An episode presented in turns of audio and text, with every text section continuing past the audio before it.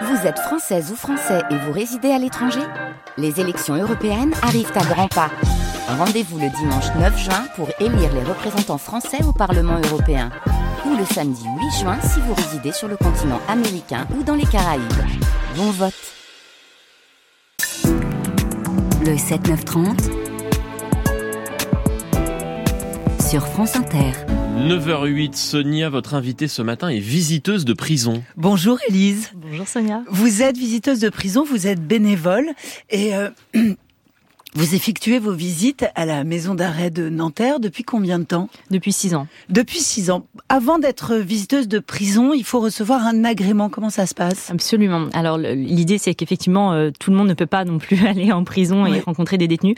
Donc le, le, processus est finalement assez simple. Il suffit donc de passer une sorte d'entretien après avoir porté une candidature auprès de l'établissement pénitentiaire dans lequel on souhaite intervenir. Et à l'issue de cet entretien, il y a tout simplement une petite enquête euh, de police qui est menée. Évidemment, on n'est pas tenu euh, au courant de, de, de la façon dont, ça se passe. Et puis ensuite, on reçoit un agrément de la prison euh, concernée qui nous permet donc d'effectuer des visites au sein de, de l'établissement concerné. Alors moi, je vous ai découvert dans un très joli documentaire qui a été diffusé récemment sur France 3, qui s'appelle Quelques heures d'évasion. Ces quelques heures d'évasion, ce sont les entretiens que vous menez avec les détenus et qui leur offrent un regard, une voix, un échange avec quelqu'un de l'extérieur. Et c'est si précieux qui vient de l'extérieur quand on est euh, enfermé. Le film a été réalisé par Charlotte Marie. Et si vous voulez le, le voir, il est disponible sur la plateforme France.tv. Euh, quand vous arrivez à Nanterre, vous avez ce mot très étonnant, vous dites ⁇ je me réjouis ⁇ Absolument. Vous savez, euh, dans tout engagement bénévole, on accorde effectivement du temps à une autre personne, de, de l'écoute, ouais. de l'attention, mais on y trouve aussi un intérêt personnel. Et, en ce qui me concerne, je me sens très utile en fait quand je quand je vais à la prison et que je consacre ce temps d'attention, d'écoute à ces détenus qui en ont tant besoin. Donc bien entendu, je me réjouis euh, des instants d'humanité qui vont se jouer dans ces petits parloirs. Voilà, je vous, je vous fais écouter euh, ce que dit un, un, un détenu qui n'est pas de ceux que vous visitez. C'est un détenu qui pour lui, lui vous êtes en. Alors il faut peut-être préciser ce que c'est qu'une maison d'arrêt. Absolument. Donc, une maison d'arrêt, c'est un certain type d'établissement pénitentiaire voilà. dans, dans lequel vous avez généralement des, des, détenus qui ont vocation à effectuer des courtes peines ou qui sont en attente de leur jugement. Sauf que parfois on attend très longtemps. Absolument. C'est bien. Là, c'est un extrait du film. C'est un prisonnier qu'on va pouvoir filmer de face. Vous, les détenus avec qui vous entraînez, sont filmés de dos parce qu'ils ne sont pas encore jugés précisément. Et là, c'est un prisonnier qui a pris 30 ans. Voilà ce qu'il dit. Pendant des années, j'ai eu des périodes très dures où je bougeais pas de la cellule. Euh, je mets une couverture sur la fenêtre. Euh, et je reste, ouais, je laisse squatter, je fais plus le ménage en cellule, euh, je reste complètement alité au, lit. Euh, je bouge juste pour aller au WC, à la douche et, et encore, il m'arrive des, des, fois pendant une semaine de pas aller à la douche. Hein. Et voilà le risque, le risque du repli absolu sur soi. Oui, tout à fait. Et c'est, pardon, comme le dit très bien le documentaire de Charlotte ouais. Marie, on leur offre quelques heures d'évasion quelque part en dehors de leur cellule. Et, et c'est très important pour la majorité des détenus, surtout que les visiteurs de prison ont plutôt vocation à rendre visite à des détenus qui sont assez isolés. C'est en priorité cela que l'administration pénitentiaire nous attribue à nous visiteurs de prison. C'est-à-dire ceux qui n'ont plus de relation avec la famille. Voilà, peu de visites, euh, qui ont tendance à pas forcément sortir de leur cellule, moins aller en promenade, voilà, ce, ce genre de, de, de situation d'isolement. Donc on leur offre vraiment quelque chose qui est très important et qui contribue également à leur redonner vraiment euh, toute leur humanité, parce que vous savez quand vous êtes en prison, on a tendance à vous euh, à vous résumer bah, précisément à votre infraction, à ce que vous avez fait, à votre numéro d'écrou. Or, bah, comme vous et moi, on commet parfois des, on fait des choses parfois qui sont pas tout à fait louables et on est rassuré de savoir que nos proches ne nous réduisent pas à cela. Or, en prison, ils sont réduits à cela. Et donc, en venant voir des visiteurs de prison, ils peuvent de nouveau vraiment regagner en humanité. On les considère vraiment dans leur entièreté et c'est très très important. Vous avez accès au dossier? On n'a pas accès au dossier, ça c'est très important effectivement de, de, le mentionner. La seule chose qu'on a. Vous voulez pas savoir? Alors, on veut pas savoir ça. Parfois, on est effectivement curieux parce qu'on est humain et nous aussi, en tant que visiteurs. Et on est parfois tenté de, de savoir ce qu'ils ont fait. Mais il faut savoir que lorsque l'administration nous attribue un détenu, on a juste un nom, un prénom, un numéro d'écrou. Après, libre au détenu de nous partager ou pas les raisons pour lesquelles il, il se trouve dans, dans l'établissement. Moi, j'observe que généralement, les détenus ont besoin de parler de ce qu'ils ont fait ouais. et ils ont envie de nous dire, alors pas forcément dès le premier entretien, dès le premier échange, mais naturellement dans la conversation, ça finit souvent par, par émerger. Par émerger. Et le fait d'être en maison d'arrêt, c'est-à-dire de parler avec des détenus qui attendent leur jugement. Est-ce que vous êtes face à des hommes euh, qui, qui n'acceptent pas encore d'avoir été enfermés, qui, qui peut-être euh, sont dans une phase de déni, c'est-à-dire le procès n'a pas eu lieu, ils n'ont pas encore été confrontés aux victimes, aux parties civiles. Alors, les profils sont très euh, variés. Déjà, même en maison d'arrêt, il y a quand même des personnes qui ont été condamnées. Donc, une partie des détenus auxquels je rends visite ont eu leur jugement et sont dans cette maison d'arrêt. Mais pour euh, les prévenus, euh, qui sont ceux que vous, vous, mentionnez, il y a vraiment tous les types de profils. Effectivement, certains, déjà, n'admettent pas qu'ils ont commis ce pourquoi on les, on, les, on les a placés en détention provisoire et peut-être qu'ils ont raison de, de ne pas, de ne pas l'admettre. Donc, dans ces cas-là, eh bien, effectivement, la, la, la, détention provisoire est vécue de façon extrêmement difficile. Ouais. Et puis pour d'autres, vous savez, ils reconnaissent qu'ils ont commis euh, les faits euh, concernés, mais ça reste toujours difficile parce que la prison est un milieu euh, extrêmement hostile. Et donc dans tous les cas, c'est vraiment très difficile de, de s'y trouver. Vous êtes une très jolie jeune femme et vous avez choisi. Non, mais c'est vrai. Euh, et, euh, et vous avez choisi de d'être visiteuse de prison, de prison dans une prison d'hommes. C'est un problème alors, j'ai pas forcément choisi d'être visiteuse dans une prison d'hommes, j'ai choisi d'être visiteuse dans une prison et il se trouve que c'est une prison d'hommes. Vous auriez pu choisir une prison de femmes. il y en a très peu en France. Il y en a très peu et d'ailleurs c'est quelque chose qui m'intéresserait pour l'avenir, mais pour le moment, la prison la plus proche de mon domicile, c'était cette euh, maison d'arrêt. Et je, donc je vois votre question, hein, c'est est-ce qu'une femme en fait est un sujet euh, ouais. Euh, enfin, est-ce, que la séduction est un sujet dans ces relations Alors absolument pas. Euh, ça c'est vraiment important de, de, le préciser. En tout cas, euh, me concernant, je n'ai jamais eu de, de sujet sur le fait d'être une femme en prison. Naturellement, j'ai parfois eu voilà des, des, réflexions, des petits commentaires, mais ça n'a jamais été problématique. Et aussi parce que dès le début des, des, échanges, je mets un point d'honneur à ce que les choses soient bien claires et à ne pas instaurer de relations de séduction. Et alors dans le film, on vous voit, vous êtes enceinte. D'ailleurs, vous êtes venue avec votre bébé qui est très mignon, qui a un mois. Vous êtes enceinte et donc vous avez une discussion avec un détenu autour de, de votre grossesse et aussi et un moment très émouvant, c'est-à-dire que lui vous fait comprendre que il n'arrive pas à dire à ses propres enfants que papa est en prison. Oui. Voilà, ça vous ramène à votre propre enfance? Oui, tout à fait, et c'est probablement l'une des raisons pour lesquelles euh, j'ai fait le choix d'être visiteuse de prison il y a quelques années. Euh, quand j'étais jeune, mon père a effectué une courte peine euh, en prison et j'ai été amenée à lui rendre visite. Et je crois que, que cette expérience, qui m'a permis d'aller finalement assez donc, jeune en prison. Donc il n'y avait pas eu tabou, pas eu de mensonge sur l'incarcération de votre père quand vous au, étiez Au début, si, mais très rapidement, on a, on a, su la vérité. Et donc, on a pu aller le voir. Et donc, j'ai pu... Euh, eh bien, passer ces murs de la prison très jeune, ce qui m'a donné finalement une appréhension du milieu carcéral peut-être un peu différente euh, de celle euh, que peut avoir le commun des mortels. Et, je crois que j'ai donc très rapidement compris que derrière ces murs, il y a des gens comme vous et moi euh, qui sont là, qui sont parfois des gens très bien, souvent des gens très bien et qui méritent euh, d'avoir une attention parce que bien souvent, ce sont des gens qui sont oubliés par la société. Ouais. Euh, et vous encouragez les détenus à, à dire à ce que les enfants sachent? Je pense que oui, parce que comme dans toute situation, les tabous sont jamais quelque chose de, de, de bien.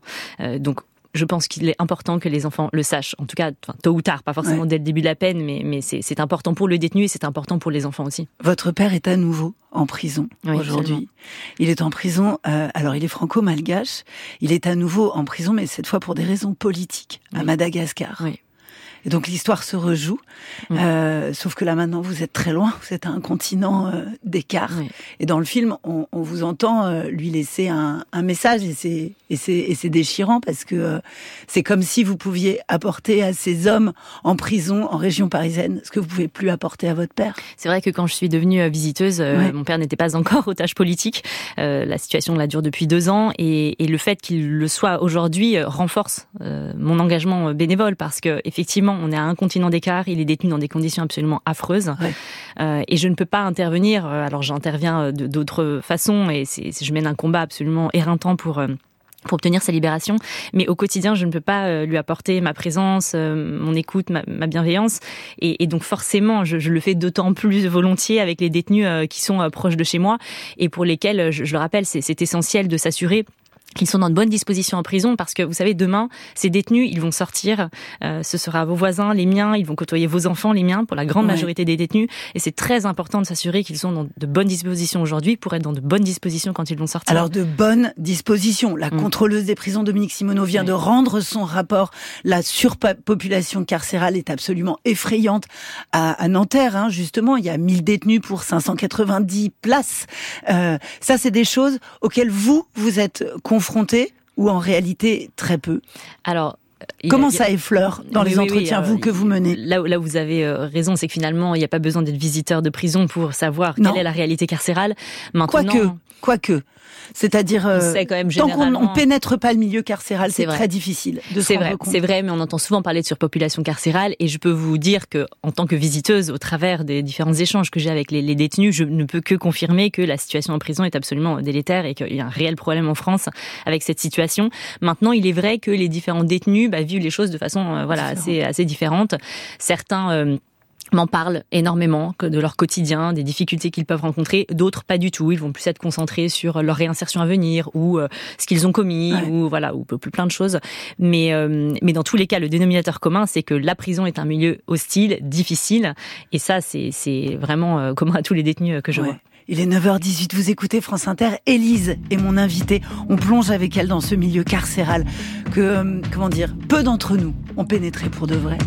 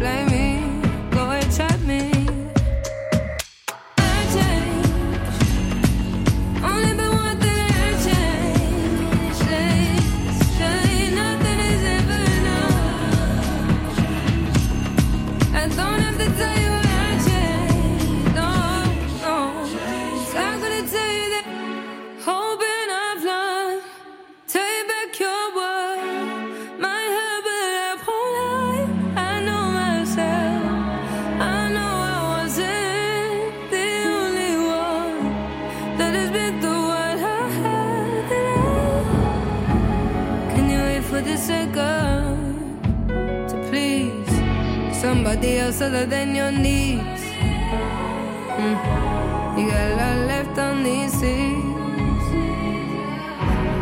Your heart's not on your sleeve. Try to believe me though. Gotta listen, gotta learn, gotta live, gotta fight, gotta and your mind's up. I say your mind's made up. Gotta live, gotta learn. Bah, sur concours. Et ben voilà, on est en grande discussion avec Élise, mon invitée, qui est visiteuse de prison et qui se dit que pourquoi pas tenter l'administration pénitentiaire, c'est-à-dire passer de l'autre côté. Vous venez d'entendre Georgia Smith, le titre s'appelle Try Me, et je vous présente toutes mes excuses pour cette voix complètement éraillée ce matin. France Inter, le 7-9-30, l'interview de Sonia De Villers. J'ai reçu une lettre de ma grand-mère. De votre grand-mère? De ma mère, de ma mère. De Oula. Oui. Euh, elle m'a écrit, bon, bah, ça fait un an et demi, ça fait euh, pas mal de temps que tu m'as pas écrit, ça serait bien que tu m'envoies un truc, elle m'a remis son adresse et tout. Mais alors, votre mère, vous avez envie de lui répondre Vous avez envie, vous avez envie D'un côté, oui, puis de l'autre, non. C'est-à-dire que c'est sujet par rapport à la famille. Je sais que c'est difficile. C'est toujours compliqué et, je préfère attendre que je sois dehors, même si ça prend du temps. Et une fois que je suis dehors, euh, ça pourrait aller plus simple. Mais je pense. Il y a énormément de détenus qui raisonnent comme vous. Alors je... Est-ce qu'on ne peut pas commencer à entretenir un embryon de relation? Toute petite relation, mais pour dire on existe encore. Extrait du film de Charlotte Marie que vous pouvez voir sur la plateforme France.télé, quelques heures d'évasion. Et c'est intéressant d'entendre un détenu, là c'est un détenu au long cours.